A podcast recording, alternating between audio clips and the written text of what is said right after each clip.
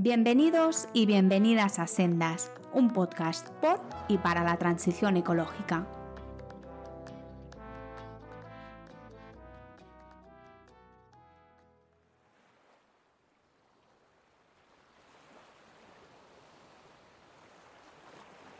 El Mar Menor es una de las lagunas de agua salada más grandes de Europa. Está situada en la costa de la región de Murcia y es un tesoro natural que disfrutan tanto los habitantes de la zona como los miles de turistas que visitan cada año, lo cual conocemos bien los que somos oriundos del lugar.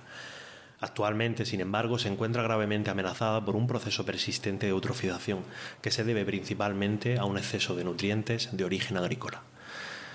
Estamos ante una crisis ecológica y que también es una crisis social y es una crisis económica que lejos de solucionarse pues pone de relieve eh, algunos fracasos como el actual sistema jurídico de protección. No tanto al sistema, sino a que no se apliquen las diferentes leyes que se van elaborando para proteger la laguna y su cuenca vertiente. Ante esta situación, un grupo de académicos, ecologistas y ciudadanos se propusieron hace un par de años un reto, recoger nada menos que 500 firmas en medio de una pandemia para dotar de personalidad jurídica al Mar Menor. Por suerte lo lograron, consiguieron nada menos que 640.000 firmas, muchas más de las que necesitaban. Actualmente se ha aprobado en el Senado, de manera definitiva, la Ley 1922 del 30 de septiembre, para el reconocimiento de la personalidad jurídica del Mar Menor y su cuenca vertiente. Así, el Mar Menor ha pasado a ser el primer espacio natural de Europa con personalidad jurídica.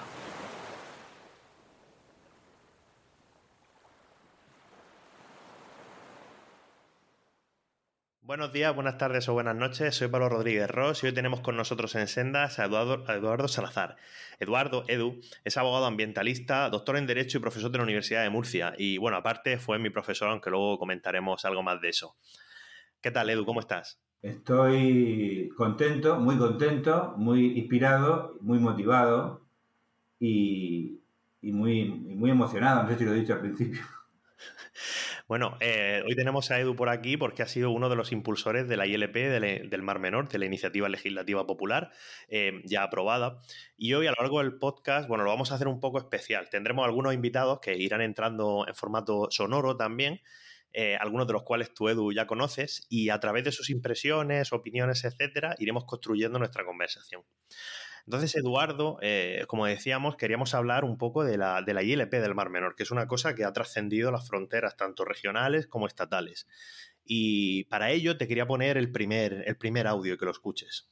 Me llamo Ramón Pagán y soy portavoz de Pacto por el Mar Menor. Como químico y desde el punto de vista científico, considero imprescindible que se hagan cumplir las leyes vigentes en el entorno del Mar Menor en particular en lo referente al control de fertilizantes en los campos y a evitar la contaminación del acuífero y del propio mar menor por vertidos agrícolas o mineros, tal como trata de hacer el MITECO. Es por esto que la ley para dotar de personalidad jurídica al mar menor es tan importante, porque gracias a ella será posible exigir el cumplimiento de la ley y exigir responsabilidad a los infractores. Nuestra gratitud hacia Teresa Vicente y Eduardo Salazar es enorme por haber sido los impulsores de esta ley, como también lo es para la masiva participación ciudadana que ha hecho posible esta ley histórica en toda Europa. A Ramón Pagán supongo que, le conoces y bueno, utilizando su audio... Lo conozco y lo admiro mucho. Y lo admiro mucho porque es una persona que como químico ha pasado de, una, de un sector de producción eh, química profesional a un activismo de una persona jubilada que yo creo que Ramón Pagán debería tener una estatua en, en, la, ¿cómo se llama? Bueno, en la, en la, gola del Ventorrillo no, pero en la gola de Marchamaro tiene que tener una estatua. Y seguramente con un poco de suerte la acabe teniendo, ¿no? Pues aprovechando el audio de, de Ramón, yo te quería preguntar eh, ¿por qué la ILP se puede considerar una, innovación jurídica eh, en líneas generales? ¿no? ¿Por qué suscita tantos, tantas opiniones ¿no? acerca desde el punto de vista jurídico? Bueno, más que una innovación, yo creo que es un hito con H. ¿Por qué? o milestone, que dicen los ingleses. ¿Por qué? Porque es la primera ILP del mundo que ha surgido de un procedimiento democrático, de democracia directa. Es la primera. Dentro de Europa sería la en cuanto a reconocimiento de personalidad jurídica y derechos, sería como la sexta o séptima o octava. Tenemos el Wanganí, tenemos el Atrato, tenemos el MACDI en Canadá, tenemos el lago Erie, que fue mm, luego se, frustró por la intervención de los tribunales norteamericanos porque era un, lago que estaba entre Canadá y Estados Unidos. Pero somos la primera de Europa, la primera ILP de Europa, la tercera ILP que se aprueba en este país desde la, desde la democracia y, por lo tanto eh, es un hito y o sea, hubo un periodista de Infolibre que me dijo, ¿vosotros os dais cuenta? ¿Sois conscientes de lo que habéis conseguido? Esa es la pregunta. ¿Sois conscientes? Y la respuesta es no. no sois conscientes. Bueno, lo vamos, lo vamos como asimilando poco a poco. Primero fue una, yo me acuerdo cuando se publicó en el boletín oficial el pasado día 3, a mí me tuvieron que pasar un Kleenex de la emoción. O sea, yo ahora mismo pensaba que me iba a poner un audio de gente que me quiere y yo ahora mismo estoy muy sensible. Estoy muy sensible porque lo que hemos conseguido es que un sueño se haga realidad y que sea publicado en un boletín que afecta a toda España y que va a poner a España en el primer lugar en cuanto a derechos de naturaleza de Europa. Es decir, que Murcia, Murcia y España, con todo el buen, con todo el buen, el cariño que le tenemos a este país, los que queremos a este país sin bandera y sin rollo, sin pulsera, eh, los que queremos a este país nos, nos gusta que España sea pionera y hemos sido pioneros. ¿Y qué significa que el Mar Menor sea una persona jurídica, o mejor dicho, una personita? Pues es una personita porque es de Murcia, es de, es de raíz murciana o cartagenera. Ya no espero que no te. No, no me ofendo. Eres una persona sensible y, moderada. Entonces, es, una, es un patrimonio, es, una, forma parte de la identidad murciana, por decirlo así, ¿no? Yo me he bañado con mi abuelo, eh, he molestado a los caballitos cuando quería jugar con ellos y eso estaba ahí. Entonces, eh, lo que significa que sea una persona jurídica es que pasa de ser un objeto de explotación turística, deportiva, eh, pesquera y, agrícola para ser un, para ser un sujeto. Entonces, como es cuando le dieron los derechos a las sufragistas, ¿no? que, le dieron los derechos a las mujeres, como cuando se, hizo la manumisión de los esclavos en Roma, como cuando se, le dieron, se hicieron las leyes para que cesara el apartheid, para que cesara los derechos civiles de Martin Luther King. Es decir, estamos ante un momento de vis expansiva del derecho que se llama, donde el derecho busca nuevos sujetos como buscó en su momento. Los bancos, las corporaciones, las asociaciones, todo esto es siglo XIX, pero ya estamos en el XXI y en el XXI tocan los ecosistemas. Un aspecto muy interesante de la ILP que, que mucha gente no conoce, cuando una, en general, cuando la sociedad oye hablar de una ley, bueno, se imaginan que, bueno, que al fin y al cabo un papel que, dicta unas normas simplemente y que, bueno, que la sociedad, por decirlo de alguna manera, pues debe acatarlas, pero la ILP, en, tal, y como está, tal y como está configurada por parte, por parte vuestra, también implica eh, cierta retroactividad por parte de la ciudadanía, es decir, la ciudadanía también está involucrada o estará involucrada en la, en la ILP. Y con esto te quería poner el segundo audio. Soy Violeta Cabello del Centro Vasco de Cambio Climático y actualmente eh, realizando una pequeña investigación participativa en el Mar Menor. Em, desde mi punto de vista, la ILP, em, pues por un lado, creo que significa eh, crear nuevos horizontes tanto en la protección de los derechos de la naturaleza como de eh, la creación de nuevas eh, estructuras, formas de eh, gobernanza participativa de, los entornos naturales. En el contexto concreto del Mar Menor, em, creo que es una oportunidad para crear espacios de participación de distintos actores, de ciudadanos, ciudadanas, que son muy necesarios y que en este momento no existen. Y creo que a la vez es un gran reto porque no podemos obviar que el, contexto del Mar Menor es de, casi de conflicto socioambiental, em, con muchas divergencias, eh, distintas miradas sobre lo que está pasando y cuáles son eh, las soluciones, y esto pues plantea retos de, aplicación, de cómo se va a implementar em, estos espacios de representación, de cómo se van a elegir esos representantes, de cómo se van a relacionar esos representantes, de cómo van a rotar. Em, bueno, en cualquier caso creo que son retos eh, apasionantes y que de nuevo pues abren eh, nuevos horizontes. Bueno, aprovechando la reflexión de Violeta, em, Edu, yo te quería preguntar, eh, bueno, o mejor dicho, que nos expliques un poco cómo será la participación ciudadana, la participación de la sociedad civil en, la propia ley. Bueno, es un reto alucinante lo que se plantea ahora mismo, porque nosotros hemos dado una vuelta de tuerca a la gobernanza. La gobernanza, que viene de la palabra governance inglesa, tiene una traducción mucho más directa que es democracia ambiental. Entonces, eso es lo que vincula la, la, ILP con el convenio de ARUS, que tú conocerás muy bien o me, o me suicido como profesor. Es decir, lo conozco, lo conozco. De acceso, a la justicia, de acceso a la justicia ambiental, los principios de acceso a la justicia ambiental de... pero también la información y la participación, es decir, la participación es precisamente la posibilidad del público, que se dice el convenio del público, de tomar, de, tomar o de participar en las decisiones que les afectan en cuestiones de medio ambiente, ¿no? Entonces, yo precisamente el lunes, el, lunes pasado estuve en una reunión del convenio de Arus en Ginebra, vía Zoom, por supuesto, porque yo no me puedo mover mucho, dado el, dado que uno no tiene el don de la ubicuidad. Y en esa reunión del convenio de Arus dijimos, o declaré, hice un statement diciendo que se había aprobado esta ley y que esta ley iba a suponer una vuelta de tuerca más, un, fortalecimiento, un enforcement de las recomendaciones del convenio de Arus, no solo las recomendaciones, sino del artículo 6, 7 y 8 del convenio de Arus. Entonces, cuando vi al representante del ministerio, al que había contactado con él previamente, y me dijo que no tenía instrucciones de hacer nada y que no lo iba a hacer, me dieron ganas de pedir, el teléfono de Teresa Rivera y decirle, mire usted, el representante del punto focal del convenio de Arus no sabía que se había aprobado la ley del Mar Menor y cuando encima le pido que me apoye internacionalmente me dice que no tiene instrucciones. Entonces, vamos a dejar ese tema, pero vamos a volver a la pregunta.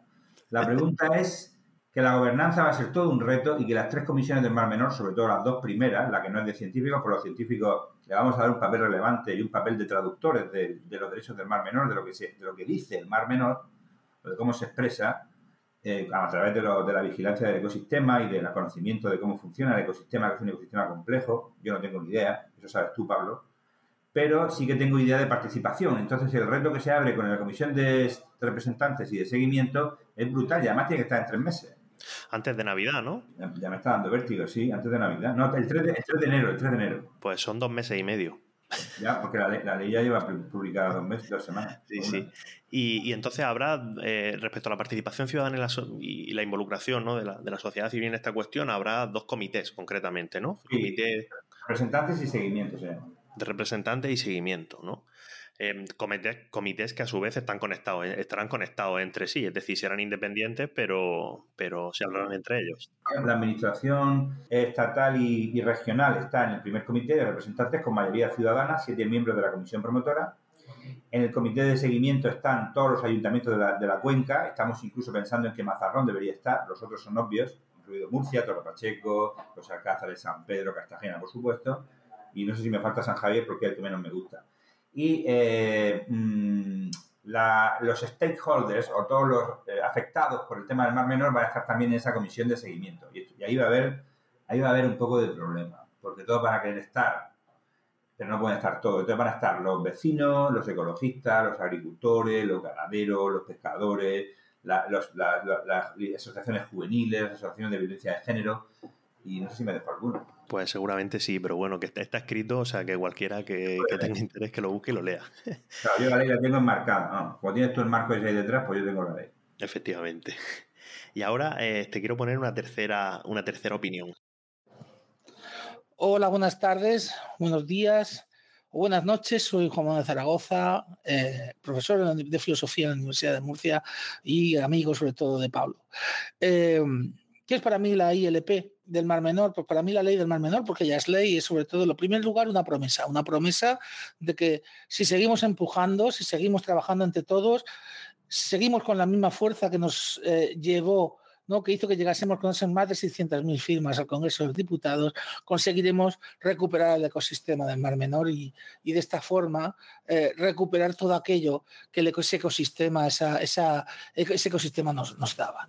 Eso en primer lugar. Y en segundo lugar, y más allá de, lo que sería, más allá de lo que sería lo específico del caso del Mar Menor, esta ILP, esta ley apunta a una nueva forma de relacionarnos con la naturaleza, una forma de entender cuál es la relación del ser humano y la naturaleza, que ya no, es, ya no la consideramos como algo pasivo que está allí esperando que vayamos a extraer nuestros recursos, sino entendemos que es un sujeto, un sujeto de derecho. No le estamos concediendo derechos como el que, como el que libera a un esclavo ¿no? y le concede eh, eh, derecho, sino que entendemos, que reconocemos que ya tenía unos derechos que no les habíamos reconocido previamente. Este cambio yo creo es fundamental. Creo que es el que debe extenderse eh, mm, en, diversas leyes. Ya hay varias leyes, ya se está apuntando a creación de nuevas leyes, de diversas leyes en Europa. Y creo que esto es un aspecto fundamental para poder salir de este atolladero en el que estamos metidos y que, bueno, eh, resumimos con el nombre de cambio climático. Muchas gracias a todos y muchas gracias, Pablo, por darme esta oportunidad. Aprovechando la intervención de, Juanma, quería que incidieras un poco más en un aspecto que has comentado antes, un poco de pasada, que es el papel de la ciencia, el papel de los científicos, del mundo académico en la ley, ¿no? El papel de ese tercer comité. Bueno, ese tercer comité es un comité fundamental y queremos que funcione como el comité de IPCC, es decir, como el comité de cambio climático. Eh, no queremos caer en el mismo error del comité científico regional que del que se fueron las personas más independientes y, y casi que los mejores científicos de Murcia. Eso va a ser complicado, Pablo. Eso va a ser muy complicado. Es decir, distinguir entre un, entre un científico que se vende a uno que no se vende es muy complicado. Es muy complicado. Pero lo vamos a intentar y yo creo que lo vamos a conseguir. Bueno, existen, existen muchas maneras de, y hay manuales, hay artículos científicos, hay incluso propuestas de la Comisión Europea de cómo se pueden constituir comités científicos independientes.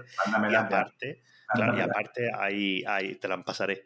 y aparte hay, hay, por ejemplo, experiencias en sistemas que pueden ser semejantes ¿no? en cuanto a crisis ambiental en ecosistemas acuáticos, como puede ser lo que sucedió en Tampa Bay, y, bueno, el sistema de gobernanza científica de, una... de Tampa, De una zona, pues efectivamente, de una zona como esa, pues también, también podría servir, pero yo coincido en que, en que, en que es un gran reto, ¿no? Eh, y el comité, el comité este, de, comité científico, por, por, llamarlo así, que no sé si exactamente se llama así en la ley, em, según tengo entendido, sirve para asesorar a los otros dos comités, ¿verdad? No solo a los comités, sino que incluso va a asesorar las acciones de la gente que se, se dirija a los tribunales utilizando a, a las comisiones. Es decir, ahora mismo puede ir una persona, ya, puede ir ya una persona en nombre del ecosistema del Mar Menor desde, desde, la, desde la aprobación de la ley, publicación, perdón, puede ir ya al tribunal porque ve una colilla en la playa de los Alcázares. Pero claro, eso es una tontería. Eso es una bagatela que se dice en derecho penal. La bagatela es que no, no es suficiente para el ecosistema. Pero si una persona, por ejemplo, y eso lo pensamos muy bien Teresa y, y la comisión promotora cuando estuvimos con las enmiendas, si una persona quiere ir en nombre del ecosistema y quiere formular su petición o su demanda o su denuncia utilizando los comités que ya se han creado, evidentemente se va a beneficiar de un asesoramiento científico de primera, primera división. Más que de primera división de UEFA o mundial. de UEFA o mundial, ¿no? Ya. supranacional. Queremos a los mejores, que, que no te digo nombres porque gente como tú, gente como tú. Gente como yo. Gente como tú. Vale, pues luego te paso el, currículum. Pásamelo, anda, pásamelo. Lo paso, te lo paso. Ya me firmará el libro de la Antártida. Eso sí. no, y siguiendo un poco con, con nuestra conversación, me gustaría ponerte el, el último audio que tengo, que creo que es de los más interesantes. Soy Francisco Ruiz Salmerón del Mar Menor de los Niños y creo que la nueva ley que otorga personalidad jurídica al Mar Menor pues supone un triunfo para la sociedad y es una ley de protección para el Mar Menor que es necesaria y que aporta pues nuevas herramientas para que el ciudadano se convierta en protagonista de las denuncias y al mismo tiempo pues es importante porque ninguna otra ley había tenido como actores principales a los ciudadanos que la han proclamado recogiendo su firma. En cualquier caso, lo que hace falta es que se cumplan pues todas las figuras de protección y que se respete, pero es una gran noticia y enhorabuena pues a los promotores y especialmente a Eduardo por lo que han conseguido. Paco del, del Mar Menor de los Niños es una de las voces que, que lleva ya muchísimos años ¿no? luchando con esta cuestión y para la gente que no le conozca, pues es una persona que desde su aula, desde su aula como profesor de primaria, eh, lanzó una serie de propuestas con ayuda de sus alumnos y alumnas para mejorar el Mar Menor ya en 2018. Em, yo te quería preguntar un aspecto de, esta nueva ley del que yo creo que no se habla lo suficiente, pero creo que el, propio carácter de, la misma eh, lo lleva implícito, que es si podemos considerar la ILP como una política para las generaciones futuras. Es decir, em, estamos pensando con, esta nueva ley o servirá de algo para que las nuevas generaciones futuras, pues como tú te bañabas con tu abuelo, como yo me bañaba con los míos, eh, se puedan bañar en el Mar Menor y no solamente bañarse, sino que el Mar Menor conserve sus características ecosistémicas de biodiversidad, etcétera, etcétera, de la misma manera que, bueno, igual que las tenía antiguamente? Pues mira, Pablo, eh, la respuesta mm, es muy sencilla, pero al mismo tiempo muy potente. Por supuesto que estamos pensando en las generaciones futuras, que ese es el principio intergeneracional del derecho ambiental eh, moderno, pero es que vamos más allá. Estamos planteando una nueva relación, que lo decía el filósofo que, has puesto antes, era José Manuel o Juan Manuel. Estamos planteando una nueva relación con los ecosistemas y esto va mucho más allá de las generaciones futuras. Entonces, no solo estamos planteando a nuestros nietos, en nuestros estamos pensando que somos una especie más y que esta especie más no puede llevarnos al colapso de eliminar al resto de especies. Lo que ha pasado en el Mar Menor ha sido un teatro de lo que está pasando en el mundo. El mundo entra en colapso y tenemos que detenerlo. Por eso hemos, sido también recibidos en Siena en un congreso de derechos de, en un congreso no, en, una, en un gathering, en un encuentro de un encuentro. Un encuentro de personas que están por todo el mundo promoviendo derechos de la naturaleza y nosotros somos una llama más, como decía Eduardo Galeano, somos una llama más que se enciende de repente en Murcia, pero es que está encendida en el Amazonas, está encendida en Nueva Zelanda, está encendida en Canadá y vamos a por todas. Entonces, las generaciones futuras, por supuesto, que podrían haber firmado a los niños, también. Pero vamos más allá, es decir, esto es mucho más potente. Sí, a mí me parece muy interesante lo que comentas, ¿no? Como el Mar Menor, como ejemplo de un sitio donde confluyen un montón de impactos que tienen una traslación también a nivel global, ¿no? Siempre se ha dicho, yo ya como oceanógrafo, ¿no? Que el Mediterráneo, el mar Mediterráneo, en algunos aspectos, o en bastantes de ellos, es como un océano en miniatura, que los impactos que sufre el Mediterráneo pues digamos que son equiparables al resto del globo y que al fin y al cabo el, Mediterráneo es como una especie de laboratorio global del, cambio global, valga, la redundancia, ¿no?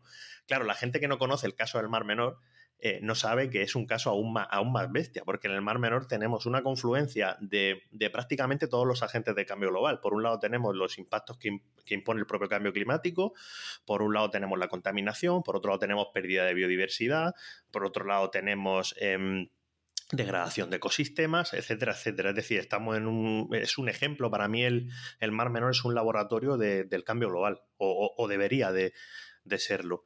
Y, ya para ir acabando, Eduardo, porque sé que vas muy, vas muy liado. Bueno, antes de nada me gustaría comentar una, anécdota eh, que te, he dicho, al principio que la comentaríamos. Es que, que, bueno, tú fuiste mi profesor pero, pero mucha gente eh, no sabe cómo llegaste a ser profesor mío y tú creo que tampoco te acordabas. Em, yo, eh, Eduardo fue profesor mío de Derecho Ambiental, creo que fue en segundo o tercero de carrera. Primero, primero. En primero, sí. Bueno, ahora luego lo cambiaron porque yo soy licenciatura, entonces en mi caso sí que era segundo. Sabes mucho más que yo, siempre. y, entonces fue bastante curioso, ¿no? Porque Eduardo no fue el profesor que empezó ese curso a darnos la, asignatura. Y, un día de repente teníamos clase a las 4 de la tarde, todavía me acuerdo, y, yo llegué y un compañero me dijo, me parece que hoy no vamos a tener clase. Y le dije, ¿por qué? Y me dijo, mira, y me giró la pantalla de un ordenador. Y entonces estaban sacando al que era mi profesor en ese momento, lo estaba sacando a la Guardia Civil esposado de, su casa ¿Se llama Alberto Guerra o cómo? Efectivamente. Entonces, a mi profesor de Derecho Ambiental lo estaban sacando esposado de su casa a la Guardia Civil por eh, tramas de recalificación del suelo. Eh, hubiera sido de ti es bastante, es bastante curioso que, bueno, pasamos de un extremo al otro, ¿no? De cómo eh, un, abogado que se dedicaba a recalificar suelo, eh, suelo rústico además, ¿no? Eh, y además lo, hacía muy bien, porque, porque bueno, tardaron mucho en pillarle. Su trabajo es muy bueno su trabajo buenísimo, seguramente el mejor. Un profesor que, por cierto, nos decía en clase, em, las cuatro o cinco clases que nos dio, una de las cosas que dijo fue, yo vengo aquí porque tengo vocación docente, porque a mí económicamente no me hace falta. O sea, que ya él iba dando pistas, ¿no? Y, bueno, como en ciencias ambientales alguien así da clase... Sigue, sin necesitar nada, sigue en el ayuntamiento en un despachazo. Y, y, bueno, y así llegaste tú. Y luego de repente, pues se fue, se fue, se fue, digámoslo así, se fue él y y llegó, y llegó Eduardo Salazar, que era el impulsor y uno de los impulsores de la, de la iniciativa legislativa popular del Mar Menor, ¿no? O sea que es bastante curioso. Otras cosas, llevo 22 años dando, 22 años dando el follón. Efectivamente, pero también te digo, eh, claro, ahora yo, por ejemplo, pues no sé recalificar el suelo. A lo mejor con el otro pues hubiera aprendido eso, ¿no? Hubiera aprendido ese tipo de técnicas. Las trampas, las trampas. Las trampillas, pero, pero bueno, pero ahora pues bueno, pues seguimos en la lucha del Mar Menor, ¿no? Y fuera de esta anécdota, que, es totalmente cierta, eh, y ya desde entonces te quedaste, te quedaste ahí y nosotros pues, pues encantados con ello, ¿no? Y luego que nos pusiste un primer examen, el primer examen que no pusiste, porque era, yo creo que era la primera vez que tú dabas clase a gente que no era de derecho y, entonces, claro, eh, pusiste un examen y, pusiste preguntas como si fuéramos estudiantes de Derecho. Y claro, en, ciencia, por lo general, las cosas. Al pereñique creo que me lo cargué. Sí, sí, bueno, sí, pues creo que aprobamos dos, creo, o algo así. Porque te cargaste a todo el mundo porque, porque tú esperabas que en ciencia respondiéramos las preguntas como si fuéramos abogados, ¿no? Entonces, claro, nosotros interpretábamos y respondíamos todo con nuestras palabras, ¿no? Y entonces, bueno, pegaste un, peso colectivo, yo creo que saqué un 5 o algo así, alguien más aprobó, pero bueno, fue, fue bastante, fue bastante... Confieso que me arrepiento. No, fue, era, era, el primer examen, ¿no? Y me acuerdo que en clase, ¿no? Pues comentaba esa frustración, ¿no? Y lo digo como ejemplo de, de a veces la... bueno, cuando la ciencia choca con el derecho, lo difícil que es a veces comunicarse entre sí, pero bueno. No he aprendido mucho a relacionarme con los ambientólogos. Eso está bien. Y mm, te quería preguntar, eh, ya por último, que nos hicieras alguna recomendación. Yo siempre digo aquí que, bueno, que la gente que viene recomiende lo que quiera. Yo voy a recomendar dos cosas. Primero voy a recomendar que la gente se lea eh, los poemas del Mar Menor de Carmen Conde una serie de poemas que hizo Carmen Conde en los años 40 o 50, si no recuerdo mal, en un verano viviendo en el campo de Cartagena con el mar menor de fondo. Y luego también recomendar la tesis de, Edu, que es el acceso a la justicia ambiental a partir del convenio de Arjus, que yo la tengo aquí. Está, agotada, está agotada, entonces Está agotada, pero, pero bueno, se puede conseguir. En la página web de la universidad se puede conseguir. En la página web se puede conseguir. Así que nada, Edu, recomienda algo y, y, cuando acabes, si te acuerdas, pues dile a la gente dónde te puede encontrar. Sí, voy a, voy a ver por aquí, por encima de la mesa, si tengo algo que no sea una ley. A ver, tengo un libro, tengo un libro que se llama Derechos de la Naturaleza, Teoría, Política y Práctica, de la editorial Pireo. Este libro es importantísimo para entender el marco en el que se mueven los derechos de la naturaleza. Y el segundo libro que recomiendo, que va a salir en enero en la edición de Trota, en la editorial Trota, perdón, es un libro de Teresa Vicente, que va a explicar todo lo que ha pasado y de dónde viene todo esto ese libro de Teresa Vicente, que es mi, compañera, mi maestra, mi hermana, eh, va a salir en enero en Trota, estar pendientes porque va a ser primicia y, no sé si se va a llamar Justicia Ecológica y, y Derecho de la Naturaleza o algo así. Entonces, eh, lo, que lo que también quiero recomendar es el libro de la Antártida de Pablo y sobre todo estar de la para que te lo firme, que es dificilísimo. no, ya encontraremos un momento. Es gracioso porque la gente me dice el libro de la Antártida. Y, es verdad que hay, son 10 o 12 capítulos y hay tres que son de la Antártida, pero hay más cosas, ¿no? Pero bueno, eh, pero está bien que lo venda así porque así la gente se lo compra pensando que, que es toda la Antártida. Para venir a yo, venir allí me llevará a la comisión. Claro, y que, la gente se piense que es de la Antártida y que el primer capítulo, que en realidad es del Mar Menor, pues que se, lo, se, lo tengan que leer y se lo traguen eh, pensándose que, bueno, en algún momento llegará a la Antártida. Bueno, la Antártida llega un poco más adelante en el libro, pero el primer capítulo del libro entero es, es acerca del Mar Menor. O sea que. ¿Tú llevas al Mar Menor dentro, Pablo? ¿Llevas al Mar Menor dentro de tu corazón? Hombre, sí, a ver, yo, cuando tú decías lo de tu abuelo, yo, yo es que lo he contado ya muchas veces, ¿no? Pero toda mi familia es del campo de Cartagena, o sea, mis de mis ocho bisabuelos, siete son del campo de Cartagena y uno es de Garrucha, de Almería. Y, bueno, por ejemplo, mi bisabuelo, mi bisabuelo, uno de mis bisabuelos paternos era el maquinista del tren Chicharra que era el tren que recorría el campo de Cartagena, eh, zona minera, que llegaba hasta los blancos, luego llegó hasta los nietos. O sea que, mi bisabuelo ya llevaba a la gente a bañarse. Efectivamente, es el, es el actual tren de, de, cercanía. La Sí, sí, sí. Antiguamente pues era un tren, era un tren además muy, por decirlo de alguna manera, un tren muy de clase, de clase, de clase baja, porque era el tren que cogía a la gente. Popular. Sí, un tren, popular que cogía a la gente que iba a trabajar a la minería, luego iba a la ciudad, luego lo usaban mucho para refinería, la gente que trabajaba también en refinería. Y bueno, como los orígenes de mi familia pues son muy populares en ese aspecto, porque mi abuelo acabó de fogonero y maquinista después sí, mi abuelo era agricultor, vamos, mi abuelo era agricultor, o sea, agricultor pero de huerta tradicional. Sí, el, el, mío acabó de eso porque, bueno, vino, fue represaliado de, la guerra y tuvo en campos de concentración, Argelia y tal, y, por ahí. Y, entonces cuando volvió, pues lo que encontró fue eso y, y, él cuenta, yo en el libro, de hecho, abro, abro con, tengo las memorias de ese bisabuelo mío Muy bien. Y, empiezo mi libro hablando de eso y hablando de la anécdota que él contaba, ¿no? Que, lo primero que hizo con su sueldo fue comprarse un armario para guardar legumbres. Allí en, una casa que tenía en el campo de Cartagena, entre la Unión y Cartagena, en, en la ermita de. Ay, se me olvida el nombre, de Sonferriol.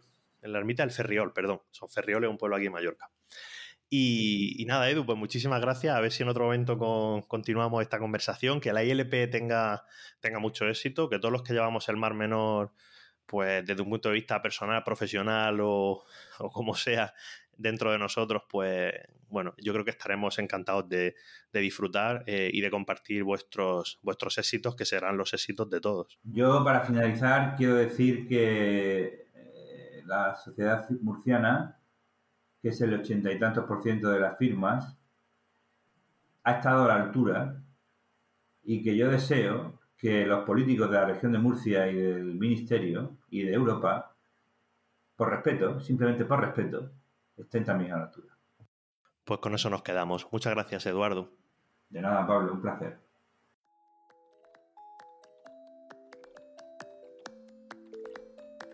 Ya puedes escuchar Sendas en las principales plataformas de podcast y no olvides seguirnos en arroba sendaspodcast en Twitter e Instagram.